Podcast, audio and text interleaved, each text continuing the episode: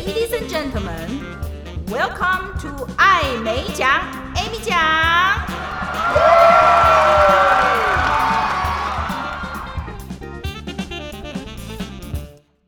各位听众，大家好，欢迎收听爱美奖，Amy 奖。我是人称爱美奖的 Amy 奖本人，没有被口译耽误的口译员。很多人问我，蒋老师，你平常说话的声音跟你做口译的声音很不一样诶。没错，我完全承认，在不同的情境下，我的心境跟我的声音有不同的模式 （modes）。比方说，在教书跟口译的时候，我是处在一个 work mode 工作的模式底下，我整个人，包括我的动作啦、我的表情，当然还有声音，会不太一样。因为在那个时候，我的脑袋是在工作，我会告诉自己要有专业的模样。有些同学跟朋友会帮我分享艾美讲、Amy 奖的 podcast 给朋友。我的同学说听了好久，不知道那是你诶。有更多人说，哎，老师跟你平常讲话很不一样诶。今天来跟大家谈一下，这么多年下来，我为了要让自己能够表现得更好，在声音表达上面所做的努力。刚从美国回国的时候。我其实觉得，从翻译所毕业、踏出校门以后，是另外一种学习的开始。在学校，老师教我们口译的技巧；到了市场以后，自己观察周遭的同事，或者是求好心切。我上了很多的跟声音相关的课程，我受教于应该不少于六七位的老师吧。我有上过配音课，我有上过正音班。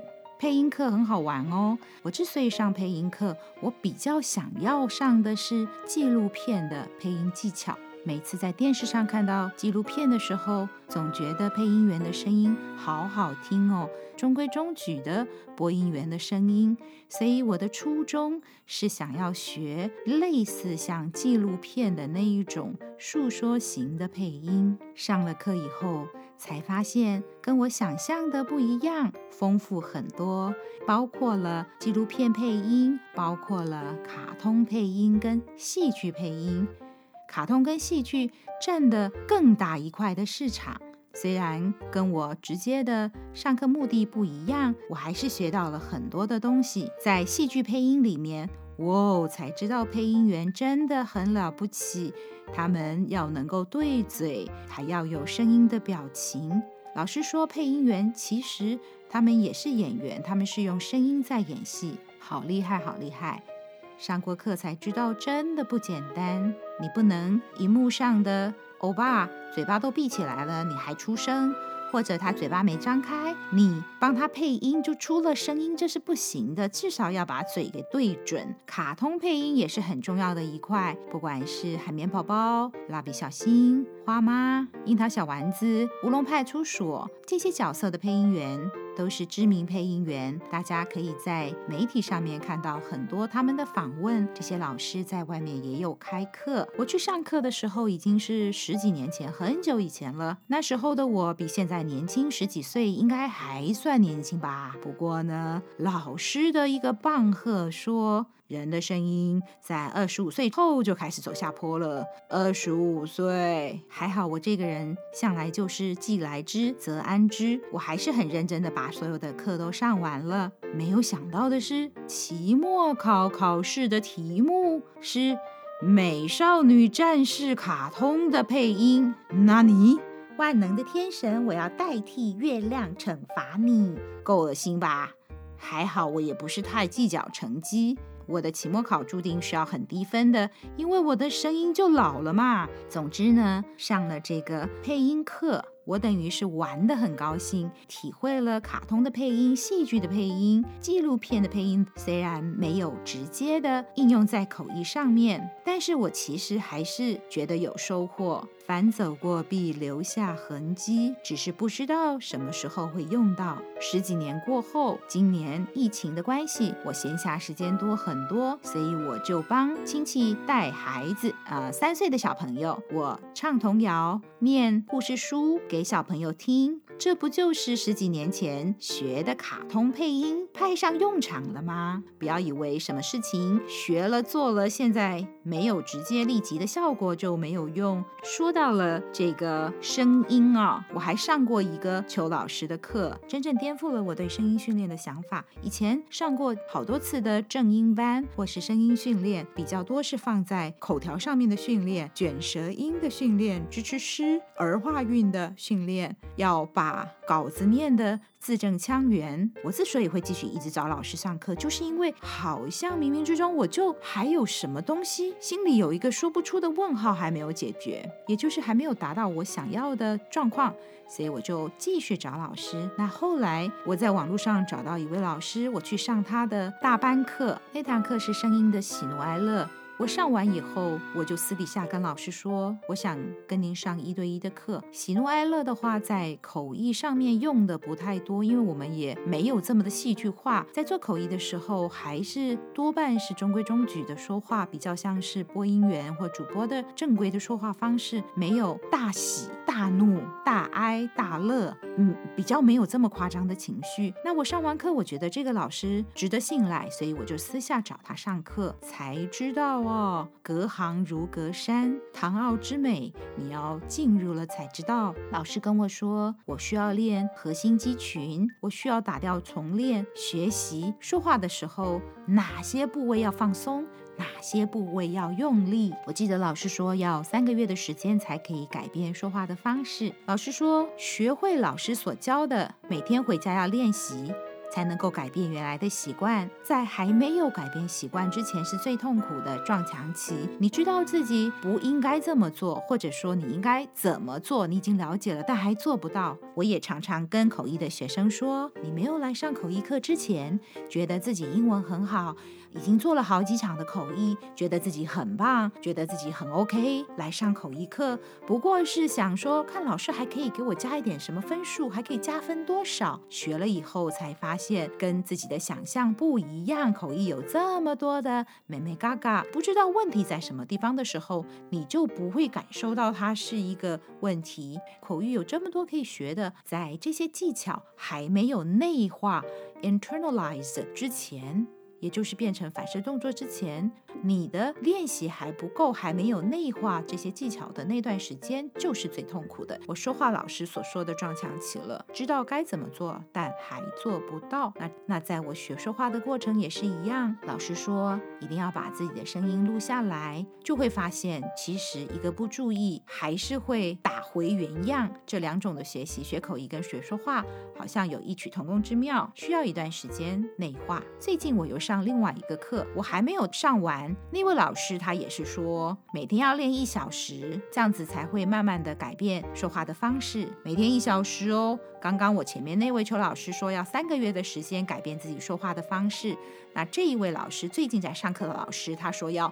每天练一小时，想起来这都是表示要下很大的功夫哦。每每我有新的学习，我就会跟学生们分享。最近分享的跟声音有关的，就是请他们张嘴，要练 I U V O。我在上声音的那门课的时候，老师说：“哦，我脸部的肌肉用不对地方了。”他花了很多的时间在调整我身体腹部的、肩膀的肌肉的运用，还教我咬筷子。哎，他说：“你这样练了以后，脸会瘦哦。”我说：“哦，那我不用擦瘦脸霜了。”老师，那我这样练完以后，是不是会练出苹果肌呢？老师强调核心肌群的重要性，要练棒式。那这个核心肌群的重要性，好多人都有在提哦。国标舞的老师也说要用核心肌群，芭蕾舞的老师也说要用核心肌群，健身房的教练也要我练核心肌群，也就是做棒式。很多领域都有在强调核心肌群。我没有想到的是，连。说话都跟核心肌群有关呢。老师还叫我下巴要放松，怎么样扩大口腔的空间来让舌头可以正确的发音。我还推荐了不少人去上老师的课，我只是不晓得后来同事们去上课以后有没有像我一样觉得收获满满。各位听众，你们知道吗？我们对自己声音的认知跟别人所听到的声音是不一样的。我记得。我第一次在答录机里面听到我的留言，真的是吓了好大一跳，因为我不晓得我的声音是那个样子。当然，经过机器再出来的声音，有时候会有一些的。扭曲 distortion，我们对自己声音的认知通常是比较低沉，用很写实的、很写真的录音机录下来的声音，自己听了以后会发现自己的声音没有这么的厚实，没有这么的低沉。那是因为我们自己对。自我声音的认知是透过骨头传导过去的，所以有这样的一个介质之后就比较深、比较沉。旁人听我们的声音是从我们的嘴巴往前面出去以后，他们听到。我私底下讲话的时候，因为心情是比较放松的，比较像小孩子，那我就会比较偏高，甚至有时候会出现卡通人物的声音。有一位朋友第一次接我的电话，他后来跟我说，他以为我是唐老鸭的配音员，神奇吧？老师说要三个月以后才可以改变自己说话的方式，如果没有好好的练的话，很快的又会打回原样，就改变不了了。综合老师们的共同点，他们就是说有一些基本功要练得扎实，就像蹲马步一样，要把它练好。学了以后还没有内化，反而就不知道怎么说话了。这就让我想起我在 Monterey 念口译硕一的时候，有一天老师说我们翻译的中文不够正式，希望我们大家以后彼此说话要开始用正式的语言，不要胡扯瞎扯。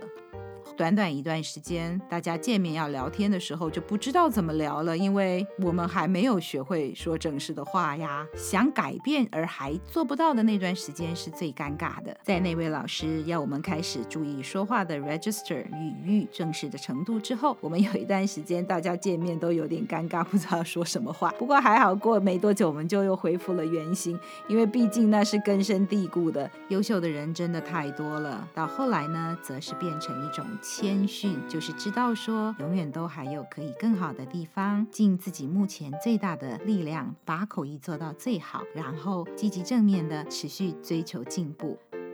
有时候我们以为自己很好了，那只是因为我们还不知道什么是真正的好。看了很多口译员的表现，跟很多口译搭档之后，我们就会知道，人外有人，天外有天，继续。努力改善自己就对了。